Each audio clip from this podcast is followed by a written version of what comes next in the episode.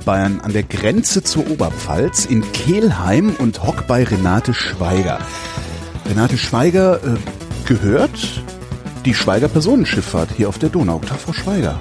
Hallo, Herr Klein. Äh, Habe ich das richtig gesagt? Es gehört Ihnen. Also Sie, es gehört mir, ganz genau. Sie, Sie, haben eigene Schiffe, mit denen Sie auf der Donau rumfahren. Ja, ich habe ein eigenes Schiff ein und mit Schiff. diesem Schiff fährt unsere Familie hier auf der Donau und natürlich auch im Albmühltal auf dem Main-Donau-Kanal. Zum Donaudurchbruch, habe ich mir sagen lassen, fahren Sie. Was, was ist das? Der Donaudurchbruch, das ist das Highlight hier bei uns im Landkreis Kelheim. Der Donaudurchbruch ist ein natürlich entstandener ja, Durchbruch der Donau durch die Jurakalk-Felsen. Mhm. Und Sie müssen sich das so vorstellen, vor Jahrmillionen war ja das alles mit Wasser gefüllt, also keine Felsen sichtbar. Also das war ein Meer hier? Das war ein Meer hier, oh. ganz genau. Also so gesehen liegt Bayern ja doch noch am Meer. ja, es war ein Meer hier und äh, der Flusslauf der Donau, der war früher im Flussbett der Altmühl, also viel weiter nördlich als jetzt und hat sich dann im Laufe vieler Jahrtausende bei Kloster Weltenburg durch diese Jura-Kalkfelsen hindurchgegraben, hindurchgefressen. Und so ist eben dieser Donaudurchbruch entstanden. Ohne menschliche Hilfe, ohne Sprengungen, ganz alleine im Laufe vieler Jahrtausende eben was ist denn auf der einen Seite des Durchbruchs und was ist auf der anderen Seite des Durchbruchs? Äh, ganz grob kann man sagen, auf der einen Seite ist das wunderbar gelegene Kloster Weltenburg, ja. direkt am Eingang zum Donaudurchbruch und weiter talwärts, sechs Kilometer, liegt die Stadt Kielheim. Sie sagten, Sie hätten ein Schiff, äh, da habe ich direkt gedacht, wie, nur ein Schiff? Ich, ich, wenn ich jetzt hier durch Kelheim gefahren, also als ich hier durch Kelheim gefahren bin, äh, lagen jede Menge Schiffe da unten. Heißt das, jeder hat nur ein Schiff oder wie muss ich mir das vorstellen? Äh, ganz so ist es nicht. Wir haben hier in Kelheim drei Firmen. Ja. Äh, die älteste Firma ist die Personenschifffahrt Stadler. Die wurde 1925 gegründet. Aus dieser Firma sind dann die restlichen beiden Firmen hervorgegangen. Also mein Urgroßvater war zum Beispiel schon Geschäftsführer bei der damaligen Schifffahrt, die hieß damals noch nicht Personenschifffahrt Stadler. Königlich Bayerische. Nein, Königlich Bayerisch waren wir leider oder Gott sei Dank nicht, je nachdem, wie man das sehen will. Es war die Motorschifffahrtsgesellschaft Kelheim. Was heißt denn dann königlich bayerisch? Ich habe mir ehrlich gesagt noch nie Gedanken darüber gemacht, was das bedeutet, weil Sie sagten, das waren wir leider nicht. königlich bayerisch heißt ja vom König privilegiert, ah. also mit besonderen Rechten, aber natürlich auch mit entsprechenden Flüchten. Ein königliches Brauhaus zum Beispiel. Mhm. Das ist eben etwas Privilegiertes. Man durfte zum König liefern, man durfte für einen König tätig sein. Das haben wir hier in der Schifffahrt nicht. Allerdings äh, gab es ein Dampfschiff, das König Ludwig als Namen trug. Wie kommen Sie zum Schiff? Sie sagten, Ihr, Ihr Urgroßvater äh, war schon Geschäftsführer. Ich bin schlicht und einfach erblich vorbelastet, väterlicher und mütterlicherseits. Mein Vater kommt aus Stausacker, das ist ein kleiner Ort direkt gegenüber dem Kloster Weltenburg. Mhm. Und es war ja hier im Bereich Kelheim nicht viel Industrie, also man musste sich das Geld schwer verdienen. Der Fluss bot natürlich die Möglichkeit, einmal für die Fischerei, einmal natürlich auch für die Kahnfahrt. Kloster Weltenburg war ja schon immer ein Touristenmagnet und mhm. die Leute wollten hin. Die Leute wanderten zum Teil von Kielheim aus nach Weltenburg und wurden dann mit den Zillen, das sind diese kleinen Kähne, bei Weltenburg übergesetzt und auch zu Tal nach Kielheim gefahren, also mit der Strömung. Zu Berg war es ja mit Gästen nicht möglich, weil Motor war ja keiner an den Zillen dran. Und die Zillen wurden dann von Hand am Ufer meistens von den Frauen wieder nach oben gezogen nach Kloster Weltenburg. Eine wahnsinnig anstrengende Arbeit. Treideln sagt man dazu. Ja. Man mhm. kennt es mit Pferden oder mit Ochsen. Bei Und uns hier haben es mit Frauen gemacht. Wurde das mit Frauen gemacht. Also mit Kindern zum Teil auch. Meine Mutter hat mir immer erzählt, mit, mit 12, 13 Jahren und die die Zielen dann nach oben gezogen. Wie viele Personen waren denn auf diesen äh, äh kleinen Booten dann? Also so eine Zille hatte etwa zwölf Personen äh, Zulassung, aber wie gesagt, runter zu war es ja kein Problem, da ja. haben sie die Strömung. Und rauf zu war es nur der Kahn und der ah, Kahnführer, genau. der drinnen sitzt. Okay, ich dachte, da wäre auch noch die, die, die, die Passagiere nein, drin. Zu Berg war es nicht möglich, aber ganz schwierig wurde das Ganze dann an der langen Wand, das ist im Donaudurchbruch, da ist ja ein Felsen, mhm. da war der Treidelweg zu Ende, der Fußweg. Ja. Und dann musste man natürlich sehen, dass man über diesen Felsen kommt und deshalb sind an der langen Wand 65 eiserne Ringe angebracht, so einen Meter über dem Wasser etwa. Ja. Und da hat man sich dann mit dem Bootshaken Ach du Von einem Ring zum anderen nach oben gezogen. Gegen die Strömung. Gegen die Strömung. In einer Enge. In einer Enge. Und da gibt's einen ganz äh, markanten äh, Sprung. Es ist dann der, der große Ring, also ein etwas größerer Ring. Der liegt so an einem Bauch am Felsen. Und über den musste man drüber. Wenn man da den nächsten Ring verpasst hat, ist die Ziele wieder abgetrieben und das Ganze noch einmal von vorne. Also so kann man sich das vielleicht etwas vorstellen, wie schwierig es damals war, die Kähne wieder nach oben zu bringen. Sie sind also im Grunde eine alte Seemannsfamilie, wollte ich jetzt gerade sagen, aber das heißt hier wahrscheinlich anders, eine alte Flussschifferfamilie. Eine Flussschifferfamilie, wir sind mit dem Fluss verbunden, wie gesagt, mein Vater eben äh, durch die Kahnfahrt, durch das Übersetzen und meine Mutter ist eine geborene Stadler. Äh, die hatten immer schon zu tun mit Fischerei und Kahnfahrt. Also beide Seiten erblich vorbelastet. Aber der normale Weg ist ja, dass dann äh, die Kinder sagen, so ich will in die Stadt, ich will studieren, ich will irgendwas machen. Warum, warum sind Sie an der Scholle hängen geblieben? Wenn Sie einmal am Schiff sind, wollen Sie nie mehr in die Stadt oder irgendwo in ein Büro oder in eine Fabrik. Was heißt am Schiff sein? Am Schiff sein heißt am Schiff einfach leben. Also wenn Sie, so wie ich aufgewachsen bin, ich bin jetzt etwas über 50, mhm.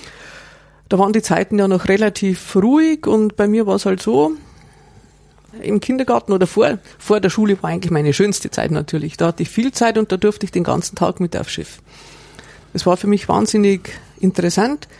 Wir haben angefangen mit Schiffsfahrten von Regensburg nach Kelheim. Das war, waren unsere ersten Touren. Das, die, die dauert wie lang? Das ist ein ganzer Tag. Oh. Die Bergfahrt war vier Stunden, die Talfahrt war zweieinhalb Stunden. Mhm. Also der Tag war dann rum. Und da habe ich eben meine Kindergartenzeit dann auch so verbracht war schon im Kindergarten, aber natürlich im Sommer viel mehr am Schiff. Und bei der Schulzeit war es halt so, nach der Schule, kurz heim. Ich bin von meiner Großmutter aufgezogen worden. Meine Eltern waren ja immer am Schiff. Mhm.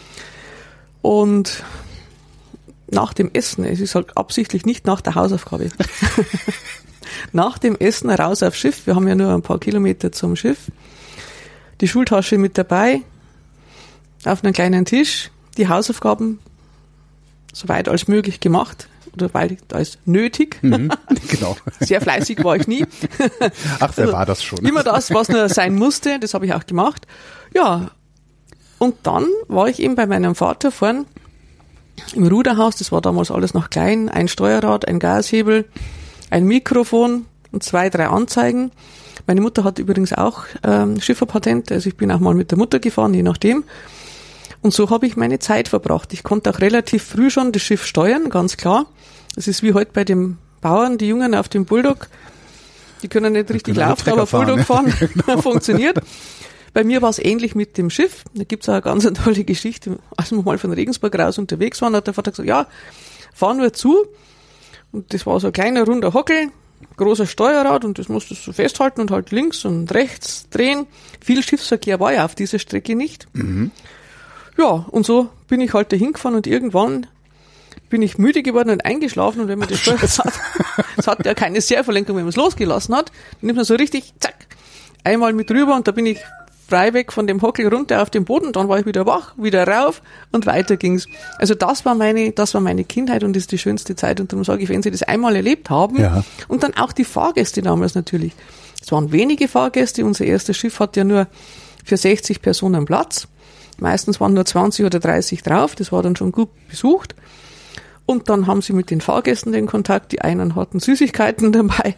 Am Schiff selber gab es ja kaum was, außer Bier, Limo, Cola, mhm. also ganz sporadisch, nicht zu vergleichen mit dem, was man jetzt macht.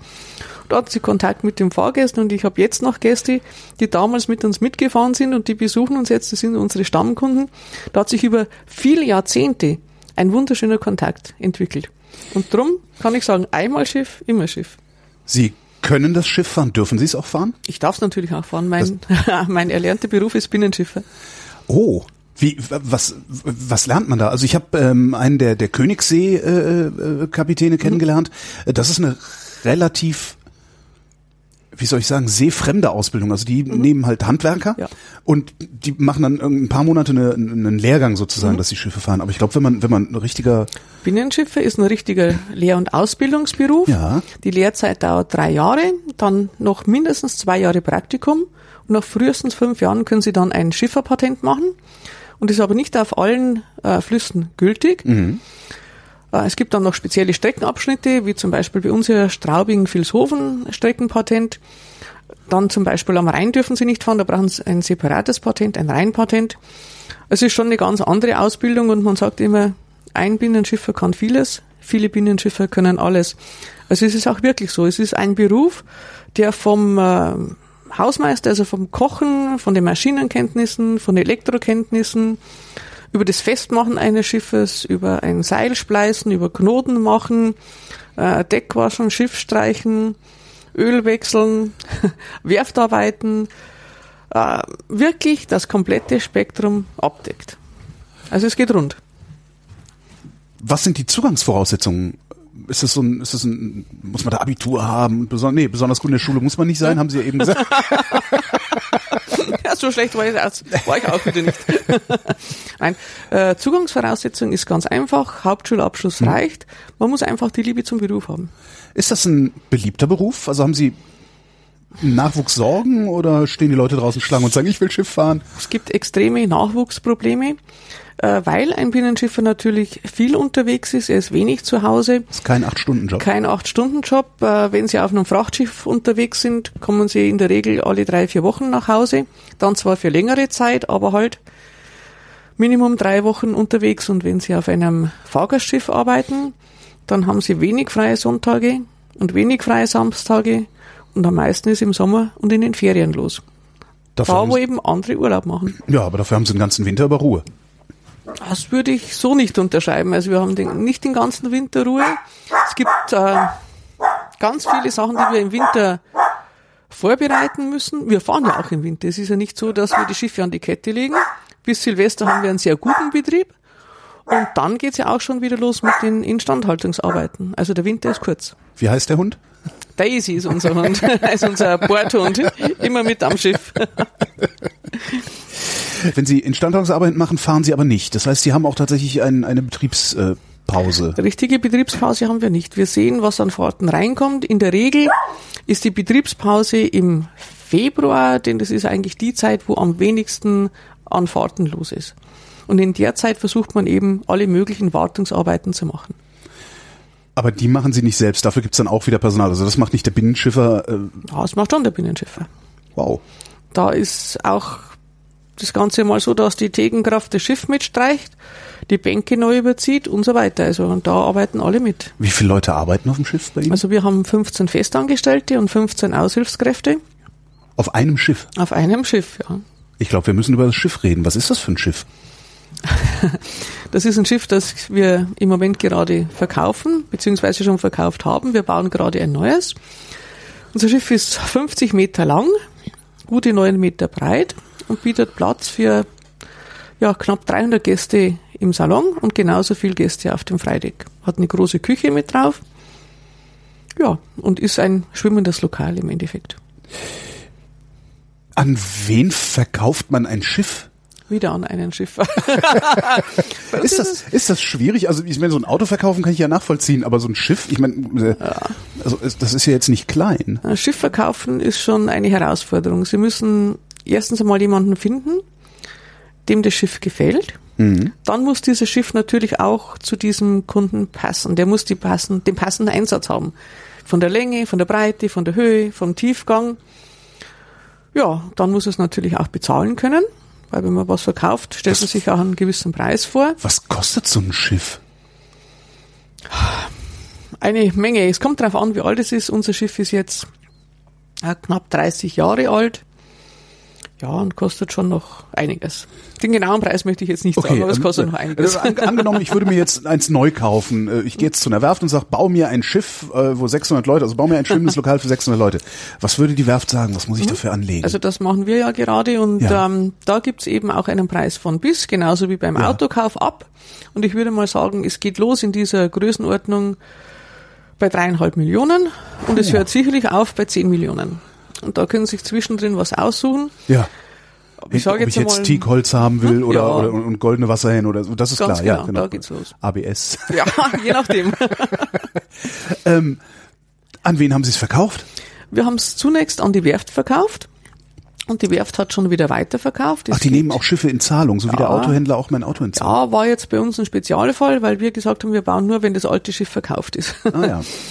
So, und die Werft hat's äh, gekauft, weiterverkauft und der Käufer steht auch schon fest. Das Schiff geht nach Berlin. Sie werden es öfter mal sehen, denke ich. Ah, wird's dann einen neuen Namen bekommen oder? Es wird einen neuen Namen bekommen. Das wird die Spreegold werden. Die Spreegold wird's werden. Ähm, was für ein Schiff lassen Sie jetzt neu bauen? Wir lassen wieder ein Schiff mit 50 Meter Länge bauen, 10 Meter Breite, also relativ gleich von den Abmessungen her.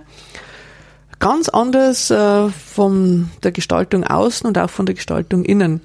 Also wir haben hinten am Heck des Schiffes, ja, da sieht man einen kleinen Plan hängen an der Wand, am Heck des Schiffes haben wir so eine runde Halle, wie so nachgestellter Befreiungshalle. Also wir wollen ja auch ein bisschen ein Alleinstellungsmerkmal haben, darum ist auch hier das Bild der Befreiungshalle. Und ähm, sehr, sehr viel Glas, also viele Fenster. Und äh, das Tolle an dem Schiff ist, es ist natürlich barrierefrei, ganz klar, das gehört heute dazu. Aber man kann wirklich von jedem Punkt des Schiffes innen nach außen schauen. Also nach vorne, nach hinten, nach links, nach rechts. Das ist wie ein großer Glaspalast. Also bodenhohe, bodentiefe Fenster, hohe Fenster. Ja, sehr durchsichtig. Wie so moderne Stadtarchitektur dann? Ja, wie eine moderne Stadtarchitektur könnte man sagen und natürlich auch mit einem entsprechenden Freideck mit Sonnensegel drüber für die etwas schlechteren Tage auch Mhm. als Regenschutz und für die ganz heißen Tage als Sonnenschutz. Ja, viel moderner halt natürlich. Nach 30 Jahren hat sich einiges geändert. Ist das so die normale, die normale Zeit, nachdem man ein Schiff austauscht nach 30 Jahren oder? Ja, jein. Ich würde jetzt einmal sagen, meistens, denn wenn man über diese 30 Jahre kommt, dann behält man es meistens sehr, sehr lange. Dann geht man ja noch einmal in eine Renovierungsphase, äh, richtet sehr viel rein und dann verkauft man es in der Regel auch nicht mehr. Was ist denn, also beim Auto sagt man ja so, ja, nach zehn Jahren solltest du es loswerden, weil dann fängt es an Macken zu kriegen. Wie lange hält so ein Schiff? Ein Schiff kann sehr lange halten. Also es gibt Schiffe, die sind 80, 90 Jahre alt. Das ist alles kein Problem. Sie können ja alles austauschen. Sie können die Motoren austauschen, können Getriebe austauschen, Propeller, Welle, je nachdem. also Außer man ein kann da ja. sehr viel machen. Also sie haben praktisch immer ein Gerippe und das können sie, wenn sie wollen, ewig halten. Was haben Sie für einen Antrieb in Ihrem Schiff? Also was, was arbeiten da für Maschinen? Das sind ja oft so große Zahlen, die Autofahrer äh, sehr beeindrucken. Wir haben jetzt bei unserem jetzigen Schiff, das wir noch 14 Tage haben, äh, haben wir äh, MAN-Maschinen drin mit zweimal 550 PS und haben John Deere Generatoren für den äh, für die Stromversorgung an Bord, für die Küche. Der Antrieb selber ist ganz konventional, vier Ruderblätter und zwei Propeller und ein Bugstrahlerruder. Ich wollte gerade fragen, so ein Ding, kann man so ein Ding ohne Bugstrahlruder überhaupt noch fahren? Ja, kann man schon. Mit zwei Maschinen geht's auch so, aber komfortabel ist natürlich mit Bugstrahl, ganz klar. Beim neuen wird's ganz anders. Da haben wir einen dieselelektrischen Antrieb, Oh, weil wir fahren ja hier in Kelheim äh, auch durch das Naturschutzgebiet Weltenburger Enge. ja. Und da sollten die Schiffe natürlich äh, eine besondere Ausstattung haben. Und wir haben uns für Diesel elektrisch entschieden. Das heißt, wir erzeugen nur noch Strom und mit diesem Strom bewegen wir das Schiff fort und mit diesem Strom versorgen wir auch die Küchen, die Beleuchtung, den Bugstrahler, alles, was so dazugehört. Und äh, dadurch werden wir erheblich äh, Treibstoff einsparen. Wir gehen also von etwa 20 Prozent aus. Das belastet die Umwelt wesentlich weniger dann.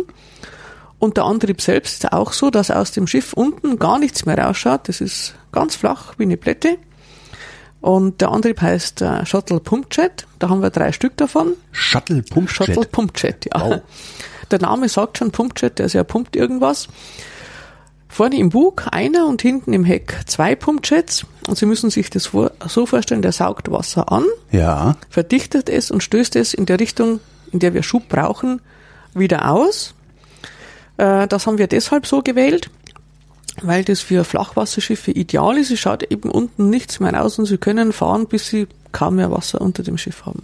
Aber wo, wo kommt denn dann das Wasser wieder raus? Also wenn, wenn, Sie unten Er zieht nichts- rein, zieht praktisch wie, eine- wie eine Art Pumpe, zieht das Wasser an, verdichtet es, so wie Ja. eine Kreiselpumpe und schickt es mit Druck dann wieder raus. Also Sie haben hinten, Druck, hinten im Grunde dann einfach nur zwei dicke Auslässe, äh, so, zwei, einen großen Auspuff ja, sozusagen. ganz, ganz so ist es nicht. Das ist, äh, spielt sich ja äh, etwa 40 Zentimeter im Schiffskörper ab und da Ja. ist dieser Auslass und der Auslass muss ja auf die Wasserfläche drücken, damit eben Schub kommt.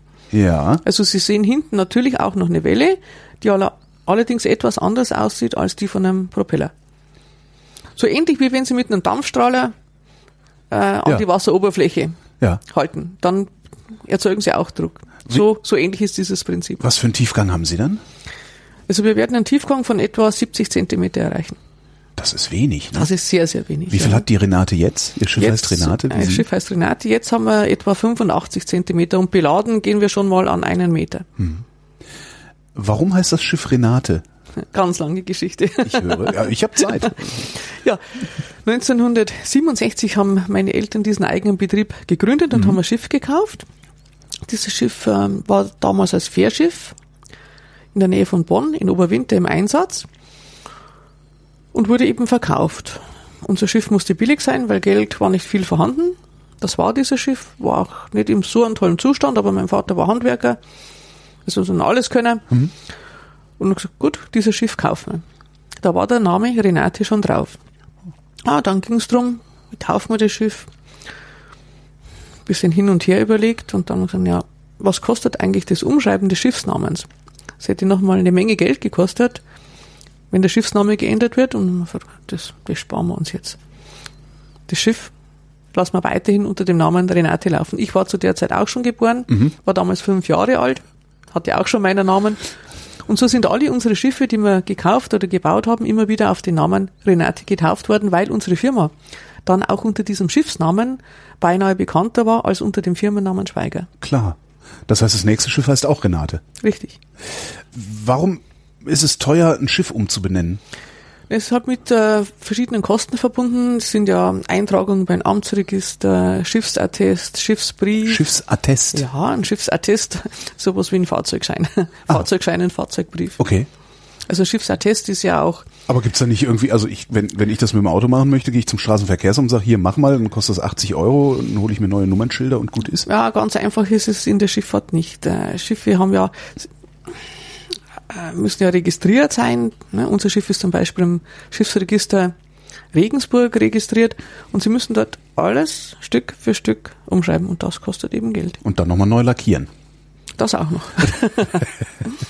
Äh, Sie sagten eben die, äh, ähm, wie heißt die Halle, die ähm, Befreiungshalle. Befreiungshalle. Wa- Was ist das eigentlich? Da bin ich ja eben dran vorbeigefahren und dachte, oho, Befreiungshalle ist natürlich das Wahrzeichen der Stadt Kelheim und an und für sich ein Mahnmal. Gebaut 1842 bis 1863 von König Ludwig I. Als Mahnmal eben zur Erinnerung an die Befreiungskriege von 1813, die Völkerschlacht bei Leipzig.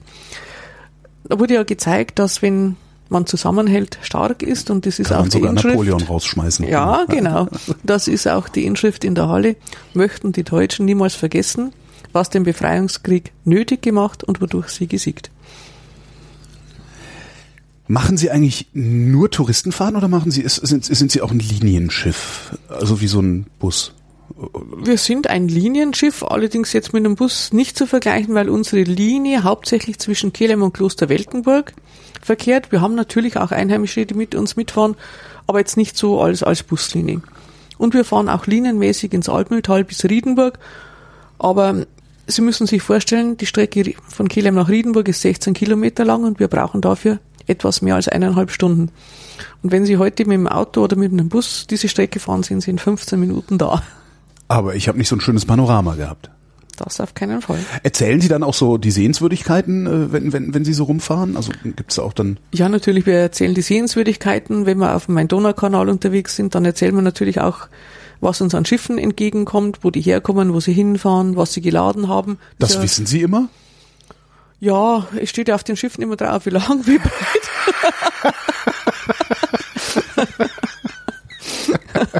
da gibt's auch technische Hilfsmittel.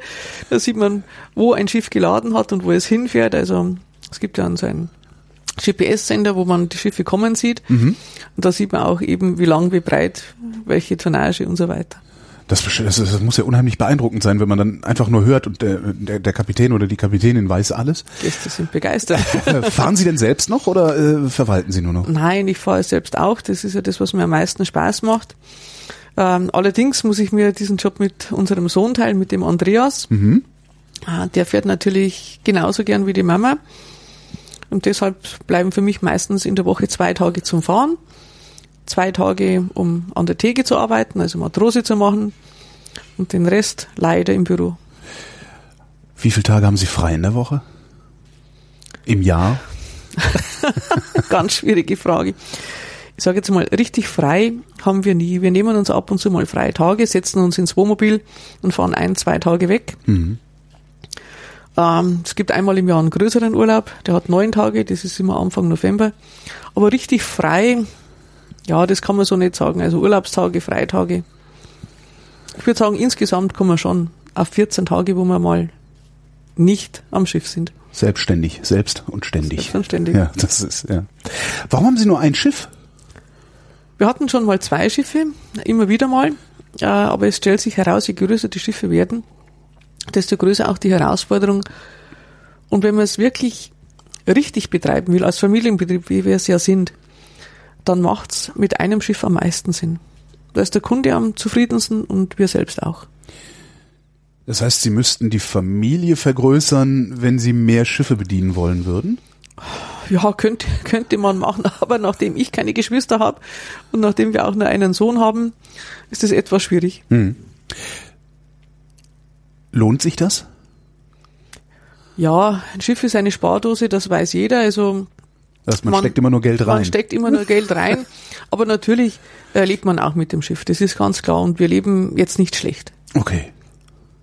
Sie sagten eben, Sie hätten ein riesiges Nachwuchsproblem. Ähm, tatsächlich auch die Fahrgastschifffahrt oder äh, überhaupt die Binnenschifffahrt? Grundsätzlich die Binnenschifffahrt. Grundsätzlich. Es geht auch um qualifiziertes Personal. Es gibt jetzt seit einem Jahr die Möglichkeit äh, von Seiten Quereinsteigern, die sehr schnell ein Schifferpatent machen können. Das heißt, ich könnte noch bei Ihnen äh, Sie, Sie könnten noch bei mir anheuern, wenn Sie Ja. möchten, ja. Es gibt äh, so eine Art Schnellkurse, die man auch online belegen kann, wo man dann am Simulator das Fahren lernt. Ich persönlich halte von dieser Methode gar nichts. am Simulator. Das kann ich mir nicht vorstellen. Ja, es gibt Das- wunderbare Schiffssimulatoren. In, in Duisburg, im Schulschiff Rhein zum Beispiel, steht so einer. Okay, wenn, wenn, der, wenn das wirklich ein großer Kasten ist, der dann auch die Ja. Dynamik des Schiffs nachbildet. Ich Ja. dachte, das wäre jetzt so, ein- so ein Online-Ding. Nein, nein, so ist, äh, richtig äh, groß, aber wie gesagt, ich halte nichts davon. Also ich bin immer noch der Meinung, Ausbildung macht Sinn, Ausbildung vor Ort macht Sinn. Wenn Sie dann an den Sehenswürdigkeiten vorbeifahren, was erzählen Sie denn da? Erzählen Sie mir doch mal Ihre Route. Meine Route. Ja. Ja. es geht los in Kelheim. Kelheim ist eine ehemalige Wittelsbacher Herzogstadt und heutige Kreisstadt mit mehr als 16.000 Einwohnern. Das Wahrzeichen ist die Befreiungshalle, die habe ich Ihnen ja schon erklärt. Und dann geht die Reise auch schon los. Dann sieht man gleich auf der rechten Seite die Mündung des Ludwig-Donau-Main-Kanals. Das war die erste Wasserstraßenverbindung zwischen Main und Donau. Wurde 1876 in Betrieb genommen. Und schon geht's weiter auf der Welcher rechten- Ludwig hat die gebaut? Das war der zweite dann, ne? König Ludwig der Erste. Der erste. Dann geht's ja schon weiter mit ähm, der Franziskanerkirche, ehemaliges Kloster. Dann haben sie ein Stück, wo wir nichts. Was, was ist da jetzt drin im ehemaligen? da ist jetzt ein Orgelmuseum drin. Ah. Die Kirche ist, ähm, ja, wird jetzt nicht regelmäßig für Gottesdienste benutzt, aber es ist ein sehr schönes Orgelmuseum drin. Gibt auch regelmäßig Konzerte und ähm, man kann das Museum natürlich auch besichtigen. Ja, dann geht's weiter.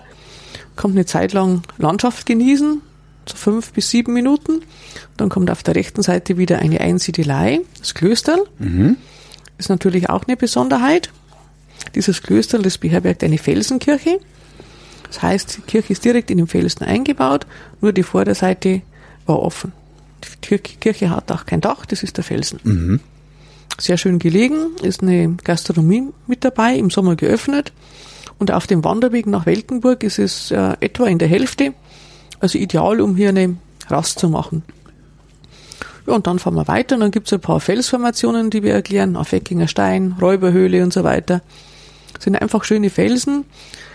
Und diesen Felsen hat man Fantasie- und Märchennamen gegeben. Gibt's auch Geschichten zu diesen Fantasienamen oder heißen die einfach nur? Es gibt zu vielen eine Geschichte, also zum, zum Räuberfelsen äh, gibt's jetzt keine Geschichte. Wir sagen halt immer, da haben früher die Donauräuber drin gewohnt und heute sitzen sie halt im Finanzamt. Solche Sachen. Also sowas erklärt man schon einmal dazu, aber das ist natürlich nicht unbedingt eine Geschichte, die von Alters herkommt. Aber natürlich, es gibt äh, dann weiter oben, kurz vor dem Donaudurchbruch, die drei freundlichen Brüder, die versteinerte Jungfrau und dazu gibt's natürlich auch entsprechende Geschichten. Wie lauten die? Oh, ich weiß gar nicht mehr alle. Also die eine Jungfrau, die wollte einen jungen Mann natürlich, also die Jungfrau wollte einen jungen Mann haben und da gab's halt Streit ähm, zwischen verschiedenen Männern. Die Frau ist ins Wasser gegangen, ist als versteinerte Jungfrau da und die drei Burschen sind die drei versteinerten Brüder. Ah ja. Und so weiter. Und dann gibt's eine Rieseneidechse, die man an einem Felsen sieht. Ja, und dann geht's bis zum Römerfelsen hoch, der ist dann schon kurz vor der Anlegestelle Weltenburg. Auf diesem Felsen äh, soll die Römerstadt Artubriga gestanden haben und da streitet man jetzt drüber, es soll eine lederne Hängebrücke von einem zum anderen Felsen hinübergegangen sein. Wobei diese Geschichte sehr umstritten ist. Die einen sagen, das war so, die anderen sagen, das ist überhaupt nicht möglich. Wir erzählen sie, so wie Mhm. es ist. Ja, und zwischendurch sind wir dann durch den Donaudurchbruch gefahren mit der langen Wand. Da erzählen wir dann natürlich, wie tief es im Donaudurchbruch ist. Wie tief ist es? Ja, bis zu 25 Meter, je nach Wasserstand. Das ist schon ordentlich. Wie tief ist die. Donau? Ansonsten haben wir natürlich auch die seichteste Stelle auf dieser Strecke, das ist die Wipfelsfurt. Ja, bei Niedrigwasser haben wir dort einen Meter. Oh, Also wir haben die tiefste, die engste und die seichteste Stelle. dürfen Sie da bei Niedrigwasser überhaupt durch? Mit der Nein. alten Renate? Nein, wir haben mit allen Schiffen äh, eine Begrenzung, ähm, dass man mindestens 10 Zentimeter Flottwasser natürlich unter dem Kiel haben muss. Ich sage jetzt mal beim Pegel in Kelheim ab 2,20 Meter wird's für uns knapp. Je nachdem, wie die Fahrrinne ist. Es ist ja noch ein natürlicher Flusslauf hier zwischen Kelheim und Weltenburg. Da verlegt sich die Fahrrinne auch. Manchmal kann man bei 2,30 Meter noch gut fahren. Manchmal geht's bei 2,30 schon, schon sehr schlecht und bei 2,25 gar nicht mehr. Wie oft passiert das? Ach, wir hatten ähm, Jahre, wo wir 65 Tage in der Saison nicht fahren konnten. das war aber unser schlimmstes Jahr. Das war im Jahr 2013, da war dieses extreme Niedrigwasser. Äh, 2003, Entschuldigung, nicht 13.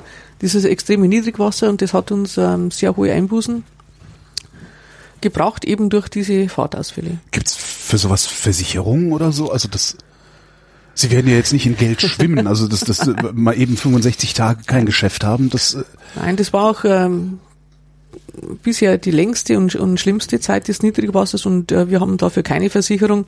Im Normalfall haben wir Niedrigwasser, ich sage jetzt mal sechs, sieben, zehn Tage Hochwasser, auch sechs bis können zehn Sie bei Tage. Hochwasser äh, auch nicht fahren? Bei Hochwasser wird die Schifffahrt eingestellt, aus Sicherheitsgründen auch, ab einem bestimmten Pegelstand natürlich. Na gut, aber was, was so 10, 15 Tage kann man ja locker einpreisen, aber 65 finde ich schon, Ah, es ist das ist, das ist eine Ansage, ja. Wie viel Stopps haben Sie denn unterwegs? nach Weltenburg keinen. Nach Weltenburg keinen. Nein.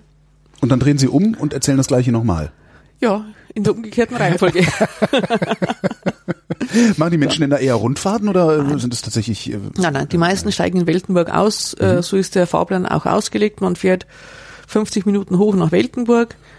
Dann legen wir in Weltenburg an. Die Gäste steigen aus, gehen vor zum Kloster, äh, schauen sich die Klosterkirche an, bleiben auch ein bisschen im Biergarten. Das ist ja einer der schönsten Biergärten, die wir hier in Bayern haben. älteste Brauerei Älteste der Klosterbrauerei Welt, der Welt, sogar, ne? jawohl. Ja, 1050. Mhm. Ja, also ein Aufenthalt in Weltenburg ist auf jeden Fall lohnenswert. Und ohne das dunkle Bier probiert zu haben, fährt sicherlich keiner zurück. Ich habe das dunkle Bier nicht probiert, obwohl ich heute Nacht in Weltenburg äh, übernachtet habe. Das sollten Sie auf jeden Fall. Verdammt. Jetzt habe ich auch noch geflucht, obwohl ich im Kloster übernachtet habe. Das wird ja immer schlimmer hier. Wenn Sie so ein, so ein Schiff verkaufen, werden Sie da wehmütig? Oder ist es Ihr Werkzeug? Ja, was soll ich jetzt sagen? Einerseits, Sie dürfen auch weinen. Also, ja, ich habe ein lachendes und ein weinendes Auge tatsächlich dabei. Anfangs war ja dieser Zeitpunkt, wo wir das Schiff weggeben, verkaufen, weit entfernt. Also so eine Bauphase für ein neues Schiff, die zieht sich ja so über zweieinhalb Jahre etwa hin, von der ersten Planung bis dann tatsächlich der Bauauftrag gegeben wird. Und am Anfang haben gesagt, ja, jetzt verkaufen wir halt das Schiff, kein Problem, gehen wir es weg. Aber jetzt in etwa 14 Tagen äh, geht's ja wirklich weg. Ja. Jetzt wird man schon ein bisschen wehmütig. Jetzt räumt man ja aus. Man nimmt die Sachen, die, die persönlichen Sachen, die nimmt man ja schon mal weg und deponiert sie zu Hause hm, nehme ich das jetzt mit oder schmeiße ich es weg? Ah, hebe ich noch auf, hängen so viele Erinnerungen dran. Es ist eine schwierige Phase jetzt. das ist aber nicht das Schiff, auf dem Sie als Kind unterwegs waren. Das ist schon länger weg. Das ist schon länger weg. Das Schiff mit dem ich als Kind unterwegs war. Das ist jetzt in Österreich und wird dort als Baufahrzeug äh, verwendet. Die, die Bauarbeiter von da hin und her. können, können Sie auf Ihrem Schiff eigentlich auch wohnen? Ist da irgendwie, also gibt es eine Übernachtungsmöglichkeit? Ja, wir haben natürlich eine Couch, wir haben eine Dusche. Mhm. Also das ist möglich, wir schlafen auch ab und zu am Schiff, aber richtig wohnen würde ich jetzt nicht sagen. Also okay. schlafen ja, wohnen nein. Wenn Sie, Sie sagen gerade, die, von, von der Planung bis dann zum, zum äh, bis zur Fertigstellung dauert es zweieinhalb Jahre. Wer mhm. plant eigentlich so ein Schiff? Machen Sie das? Sitzen Sie hier und sagen, ich will jetzt hier Glashalle und Grundsätzlich plant man schon einmal selber und sagt, ja. was möchte ich denn jetzt haben? Wie groß, wie breit, wie hoch? Wie breit dürfen Sie denn eigentlich maximal? Wir dürften bis 10 Meter 50 mhm. äh, auf dieser Strecke, aber wir sind weit runter, wir sind bei 10 Meter, also haben wir locker noch Luft. Und 55 Meter wäre die maximale Länge und wir liegen bei 50, also wir sind da gut im Rahmen. Man muss ja nicht immer alles bis zum letzten Zentimeter ausreizen. Oh. Und, und wie planen Sie? Also haben Sie genug Ahnung von Schiffen? Also als Binnenschifferin haben Sie genug Ahnung von Schiffen, dass Sie selber ein Schiff ich sag mal, zumindest auf dem Papier konstruieren können? Nein, auf Nein. keinen Fall. Ich kann zeichnen, ich weiß, äh, man braucht Schottabstände, man braucht äh, Sicherheitsabstand von außen. Ich weiß auch, äh, was in das Schiff ungefähr rein muss. Aber es gibt eine Bauverordnung, wie bei vielen anderen Sachen auch, und dafür gibt es Spezialisten, die das machen, Konstrukteure. Bei uns war das der Rainer Ritzdorf mit dem Konstruktionsbüro. Den Herrn Ritzdorf kennen wir schon ja, weit über 30 Jahre. Wir haben immer schon ein sehr gutes Verhältnis und mit ihm zusammen entsteht das Schiff. Der weiß unsere Wünsche oder man, man sagt halt die Wünsche und dann zeichnet der mal mittlerweile ja alles am Computer. Mhm. Das ist ja super. Früher war das ja alles noch auf dem Zeichenbrett. Da war es sehr schwierig, weil da hat man einmal was gezeichnet, dann hat man Pauspapier drüber gelegt ja. und hat die Änderungen genau, gemacht. Ja. Hm. War kompliziert. Jetzt sitzen sie da in, im Werftbüro am, am PC und können sagen, ja, vielleicht da noch eine Glasfront hin und hier hätte ich gern Sitzbänke und mein Bug sollte so lang sein, das Ruderhaus möchte ich hier haben. Und dann hat er mal ihre Wünsche und weiß, was sie gern hätten. Und dann muss man halt das zusammenbringen mit den Vorschriften. Da folgen viele, viele Gespräche, wo es dann heißt, ja, hier müsste man dieses machen, hier haben wir keinen Platz, weil hier müssen Rettungsmittel hin zum Beispiel, hier muss ein Beiboot hin. Dann geht es um die Maschinenräume, die müssen ja getrennt sein, die dürfen ja nicht mehr alle Maschinen in einem Raum sein. Nein. Wegen der Sicherheit, ja, macht, ja, macht auch Sinn, ne? wenn es brennt. Ja. Ja, ja, ganz klar. Oder wenn das Schiff mal Wasser nimmt, wenn ein Maschinenraum vollläuft, sollten ja die anderen noch voll funktionsfähig sein, zum Beispiel. Ja, und da gibt's eben viele, viele große und kleine Dinge, die da abgeklärt werden müssen. Und irgendwann entsteht dann das Schiff. Irgendwann ist es so weit, dass man sagt, okay, alle offenen Posten abgeklärt, jetzt haben wir unser Schiff. Und dann kann man natürlich optisch noch verändern. Aber das Gerippe, das Casco, das steht. Und dann wird gebaut. Wie lange dauert der Bau, der eigentliche Bau eines Schiffes dann? Ja, bei uns war es so, wir haben im Oktober 2016 den Bauvertrag unterschrieben. Da hatten wir aber schon ein Dreivierteljahr Gespräche geführt. Also Oktober 16 Bauvertrag unterschrieben, dann kurz drauf ähm, hatten wir das Modell in der Schiffbauversuchsanstalt Ach, es wird ein Modell gebaut ja. und dann in, in, in den, wie nennt man das denn, wenn es mit Wasser ist? Den wie Wind, im Wasserkan Windkanal. Wasserkanal. Wasserkanal. wie beim Auto, ne? Wind, Windkanal, Wind Wasserkanal. Wasserkanal. Genau, und äh, ist aber nicht jetzt äh, maßstabsgetreu, sondern 1 zu 10 im Maßstab. Mhm. So eine Holzfläche praktisch und die wird dann durch das Wasser gebracht und dann sieht man, passt die Wellenbildung, kommt man mit dem Tiefgang hin, wie schnell wird das Schiff mit dem Antrieb sein? Wie schnell wird Ihr Schiff mit dem Antrieb sein? Ja, ich denke im als Höchstgeschwindigkeit werden wir so um die 18, 19 Kilometer erreichen. Und wie schnell fahren Sie im Regelbetrieb? Also nach Weltenburg hoch 6 Kilometer. Okay. Und am Kanal 12 Kilometer, je nachdem, wo Sie halt auch hinfahren. Mhm. Ob es eilig ist oder ob es halt eine Ausflugsfahrt ist. Ausflugsfahrt ist immer gemütlicher. Langsam. Es gibt, es gibt eilige Fahrten mit ja, so riesigen Schiffen? Es gibt schon eilige Fahrten. Wenn ich zum Beispiel, wenn ich zum Beispiel irgendwo hin muss als, als Anreise, als Leerfahrt, dann versuche ich natürlich möglichst rasch dorthin zu kommen. Wohin fahren Sie denn leer? Auch zum Beispiel nach Regensburg, um dort Gäste abzuholen. Ach so. Oder auch mal nach Nürnberg. In Nürnberg ist äh, leider kein Personenschiffsunternehmer mehr stationiert. Wir fahren auch mal leer nach Nürnberg. Das sind für uns 13 Stunden Fahrt. Ui. Und das lohnt sich dann noch? Also dann bleiben Sie aber länger in Nürnberg oder sind Sie ja nur einen Tag da? Wir sind auch schon für eine dreistündige Rundfahrt 13 Stunden rauf und 13 Stunden runter gefahren. Wenn der Kunde es so möchte. Ich wollte gerade sagen, da bezahlt er das aber mit. Ne? Der Dann ist das Kunde- für den Kunden ist das dann eine äh, 29-stündige Rundfahrt. Ja, die An- und Abreise ist, ist nicht so teuer wie die Fahrt selber, ganz klar. Sonst wäre es für den Kunden eigentlich unbezahlbar. Äh, Wenn das dann gebaut wird, das Schiff, geht da auch noch mal was schief oder ist das, weil am Ende ist so, ist ja jedes Schiff ein Prototyp. Es ist ja jedes Schiff eine Einzelanfertigung. Ja, ist ein Unikat. Ja. Äh, natürlich geht was schief. Das ist überall. Das ist beim Hausbau. Das ist, Das ist immer fünf geht Prozent Murks am. Bau. Genau. Es, es, kann, es kann immer mal was passieren. Ich meine, man zeichnet ja den Plan zuerst, am Plan passt's immer. Mhm. Aber wenn man dann wirklich mit den Eisenplatten dasteht, kann schon sein, dass man sagt, oh, so funktioniert's doch Was ist denn nicht bei. Ihnen schiefgelaufen? Bei der neuen Renate? Also bis jetzt ist noch nicht wirklich was schiefgelaufen. Wir haben jetzt noch vier Wochen. Ich hoffe, dass da auch nichts passiert. Also wir sind bis jetzt äh, gut dabei. Wir mussten nichts verändern. Also es passt nur, nur Kleinigkeiten, um zu sagen, die Poller müssen wir jetzt ein Stück nach vorn versetzen, die waren hier geplant. Aber jetzt nichts Bewegendes, wo man sagt, oh, schlecht. Sie sagten eben, Sie hätten noch eine Küche an Bord. Was, Ja. was machen Sie da für Gastronomie? Also wir machen natürlich bei den Linienfahrten so eine Art Imbissgastronomie, Aha. weil wenn die Gäste nur eine halbe Stunde an Bord sind oder eine Dreiviertelstunde, da gibt's da halt Würstchen, Suppe, Eis, Kaffee, Kuchen, Schnitzel, also Currywurst, also alles, was halt relativ schnell geht. Und bei längeren Fahrten gibt's dann halt auch ein großes Essen und, und wenn der Kunde eine Feier an Bord hat, mei, Fünfgang-Menü, Menü, Buffet, was der Kunde möchte letztendlich. Ich kann also Ihr Schiff auch chartern, um äh, es komplett für mich zu haben. Klar, Sie können am Schiff heiraten, Sie können Ihre Firmenfeier machen, Sie können eine Präsentation machen. Schiffe sind für alles. Was da. kostet mich das so, das, das Schiff äh, zu chartern? Also ich will jetzt eine Party machen, sagen wir mal so einschiffen um 18 Uhr bis morgens um zwei. Ach, stolze Vorlage.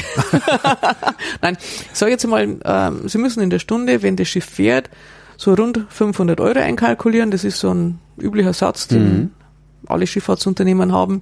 Etwa 500 Euro pro Fahrstunde. Und so zwei, drei Stunden Liegezeit sind in der Regel kostenlos. Und wenn dann halt die Liegezeit länger wird, wie es in dem Fall vielleicht auch wäre, dann kostet halt die Liegezeit auch so um die zwei bis 250 Euro, je nachdem. Okay, das wird eine teure Feier. Nö, es ist finanzierbar. Sie dürfen nur nicht so lang fahren. Ja, aber das ist ja dann gerade das Spektakuläre, dass man so lang fährt und gar nicht festmacht. Na, das Spektakuläre ist eigentlich bei Tag zu fahren. Das ist, sage ich meinen Kunden immer, das ist vielleicht äh, ein bisschen abträglich bei den Schiffsmieten, aber es ist so, die, die schönste Fahrt ist ja bei Tag, schlicht und einfach. Da sieht man noch was. Wenn man dann so in die Nacht reinfährt, bis es dunkel wird und wenn das Schiff dann am Anleger liegt, spielt es keine Rolle. Also ich finde ich finde es immer wunderschön, bei Tag wegzufahren, Sonnenuntergang zu sehen, wenn es gut geht und dann wird's dunkel und dann ist das Schiff am Anleger und da feiert man dann weiter. Das ist eigentlich ideal. Stimmt, nachts fahren macht nur Spaß, wenn man irgendwo ist, wo viel Licht ist an, an, an einer Großstadt oder Ja, sowas. Ne? Aber richtig. stimmt, hier draußen. Also bei uns fahren sie, sie, schon, sie sehen ab und zu ein Licht, aber es ist nichts Spektakuläres. Und Ja. deshalb sage ich immer, so in den Abend hineinfahren, in die Nacht hinein, so was Wunderschönes. Genauso wie in den Morgen hineinzufahren, ist noch schöner. Macht aber keiner. Es machen nur wir, wenn wir Leerfahrten haben. Es ist was Wunderschönes, wenn sie irgendwo leer zurückfahren und sie fahren so von der Nacht in den Morgen hinein. Das ist traumhaft. Das glaube ich. Zumal es ja noch gern noch mal neblig ist ein bisschen. Ja. ja. Bisschen mystisch. Wie viel ähm, Passagiere befördern Sie im Jahr? Also hier in Kelheim befördern wir zusammen etwa 350 bis 370.000 Passagiere. Zusa zusammen heißt? Also die drei Die Schifffahrtsunternehmen. drei Schiffe. Mhm. Wir haben ja einen gemeinsamen Fahrplan. Bei uns merkt der Kunde ja gar nicht, dass wir drei verschiedene Unternehmen sind. Es steht so. immer nur ein Schiff da zum Einsteigen. Kein Problem. In vier Wochen haben Sie gesagt, äh, stellen Sie eine neue Renate in Dienst. Ja. Wie lange planen Sie die zu betreiben dann? Also wir stellen sie nicht in Dienst, sondern wir holen sie erstmal in der Werft ab. Mhm. Die Werft ist in Oberwinter am Rhein. Also Da relativ sind Sie auch weit mal drei entfernt. Tage unterwegs. Ne? Ja, sechs Tage. Sechs Tage. Sechs Tage Minimum. Wir werden dann am 8. April hier in Kelheim eintreffen. Dann ein paar Sachen sicherlich noch organisieren müssen. Und am, erst, am 2. Mai ist dann die Schiffstaufe. Genau, Schiffstaufe. Ja, Schiffstaufe. Ja. Das so ist der richtig mit Punkt. Shampoos an, an, an Rumpfhauen und so. Na, ich glaube, wir nehmen keinen Shampoos. Wir fahren nach Weltenburg und Bayern ist ein Bierland. Also bei uns wird da eine große Flasche Weltenburger Dunkel landen.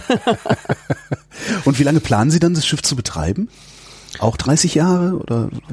Ich denke schon so irgendwo zwischen 20 und 30 Jahren. Es ist ja auch eine große Investition, Eben. die sich rentieren muss oder die wieder reingefahren werden muss. Und ich denke so irgendwann zwischen 20 und 30 Jahren, je nachdem wie die Geschäfte auch laufen oder wie sich die Zeiten ändern. Das kann man so gar nicht vorhersagen. Ich sage jetzt einmal, der Plan ist, dass man es 20 bis 30 Jahre fährt. Bis dahin werde ich aber die Geschäfte nicht mehr führen. Vielleicht noch zuschauen, ab und zu mitfahren. Reinreden. Rein, reinreden werde ich nicht. Also das habe ich mir ganz fest vorgenommen. Nicht reinreden. Mitfahren, schauen. Ja, das wird mir reichen und der Sohn und die Schwiegertochter, die werden das sicherlich so machen, wie es für sie richtig ist. Und der Enkel ist ja auch schon da, der ist jetzt drei Jahre alt. Zukunft ist gesichert. Sie sagten, falls sich, wenn sich die Zeiten ändern, äh, die haben sich ja schon mal geändert. Äh, Wie war es denn vor 30 Jahren, als Sie die alte Renate übernommen haben? Wir haben in äh, einer Boomzeit an und für sich gebaut vor 30 Jahren. Ja. Das war ja die Öffnung des Ostens der DDR, da waren ja die Fahrgäste, da hatten wir Fahrgastzahlen, äh, die lagen bei weit über 400.000 Passagieren, Ja. 470.000 War Passagiere. die Zeit, wo man noch keine gebrauchten Autos mehr bekommen Na, hat. Ja, richtig, war- so ist ja, es. Also da sind wir ja gefahren, gefahren, gefahren. Also das hat ja angehalten, ich sage jetzt einmal von 1987 gut bis in die 90er, also 96, 97 locker rein. Also zehn Jahre auf alle Fälle. Das waren so die richtigen Boomjahre. Aber mein Vater sagt immer, wir haben immer Schiffe gebaut, wenn die Zeiten schlecht waren. Also diese, die Renate, die wir vor 30 Jahren gebaut haben, die war in der Boomzeit. Aber alles andere war immer da, wo es schlecht war. Mhm. Wir haben auch 1974, 76 ein Schiff gebaut, da war die Ölkrise. da hatten wir Caterpillar-Motoren drin. Die wurden nach Dollar abgerechnet. Als wir die bestellt hatten, waren die relativ billig. Da, als wir sie geliefert bekommen haben, haben sie das Dreifache gekostet. Mhm. Ach du Schande. Ja, zum Beispiel. Also, wie gesagt, darum sage ich, wie die Zeit auch ist, man kann es nicht so voraussehen. Heißt das, die Zeiten sind jetzt schlecht für die Nein, Binnenschifffahrt? nein. Für die Fahrgastschifffahrt würde ich sagen, sind die Zeiten gut. Mhm. Gerade hier bei uns in Bayern. Tourismus in Bayern hat ja Das zieht an, oder? Seit ein paar zieht Jahren, an, die Tourismuszahlen gehen nach oben, auch die Übernachtungszahlen Ja. gehen nach oben. Das ist ein sehr gutes Zeichen. Aber das ändert sich auch schnell wieder. Und wir bleiben immer am Boden. Also wir sagen immer, unsere Fahrgastzahl mit 350 bis 370.000 ist ideal. Dieses Naturschutzgebiet nach Weltenburg verträgt auch nicht mehr. Also wir haben dort fünf Schiffe im Einsatz. Mm, Wir fahren nicht bei Nacht, also wir fahren ab 9.30 Uhr bis spätestens 19.30 Uhr. Und wir haben da extrem langsame Geschwindigkeiten und wir versuchen halt, diesen Besucherstrom hier in dem Gebiet zu kanalisieren. Und das, das ist auch für die Besucher schöner, wenn es nicht ganz so viele sind. Ja. Ich wollte gerade fragen, wahrscheinlich, wahrscheinlich ist im Sommer oft, oft voll. Wann muss ich denn kommen, um meine Ruhe auf Ihrem Schiff zu haben? Ich habe es tatsächlich mal geschafft, äh, mit dem Schiff von Mainz nach Köln zu fahren. Und da war so mieses Wetter, dass ich zwei Drittel der Strecke fast alleine war. Und das fand ich äh, sehr Ja, schlechtes Wetter ist jetzt bei uns nicht unbedingt ein Faktor, wo wenige Gäste da sind. Im Gegenteil, viele nutzen natürlich die Schifffahrt bei schlechtem Wetter, weil es überdacht weil sie ja nicht ne? wandern können. ne? Das Schiff ist warm, es ist überdacht, es regnet nicht rein. Ja. Also schlechtes Wetter würde ich jetzt nicht unbedingt sagen, aber auf jeden Fall die Vorsaison, die ist immer sehr ruhig. Wir fangen immer Wann ist die? am dritten Wochenende im März geht's los. Mhm. Also jetzt am 18. in diesem Jahr. Und die Vorsaison geht so bis Mitte Mai. Mhm.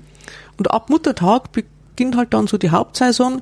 Da ist es wochentags auch ruhiger, aber die Samstage, die Sonntage und vor allem die Feiertage, die sind natürlich gut belegt. Und wenn sich jemand einrichten kann, dann sollte er nicht gerade am Pfingstsonntag fahren, sondern halt vielleicht am Dienstag darauf oder am Donnerstag zuvor, je nachdem. Also da ist es ruhiger. Darf ich eigentlich die Donau auch selbst befahren? Ja, ohne Motor. Nur ohne also wenn Motor. Sie paddeln, dann ist das alles kein Problem. Mit dem Motor? Aber, nur hier zwischen Kelheim und Weltenburg. Ab Kelheim runter zu dürfen Sie auch mit dem Motorboot fahren. Warum darf ich denn hier nicht mit dem Motor? Ah, wegen Wegen Naturschutzgebiet. dem Naturschutzgebiet. Äh, dürft, mit dem Elektromotor dürfte ich aber. Nein, Auch nicht. auch nicht.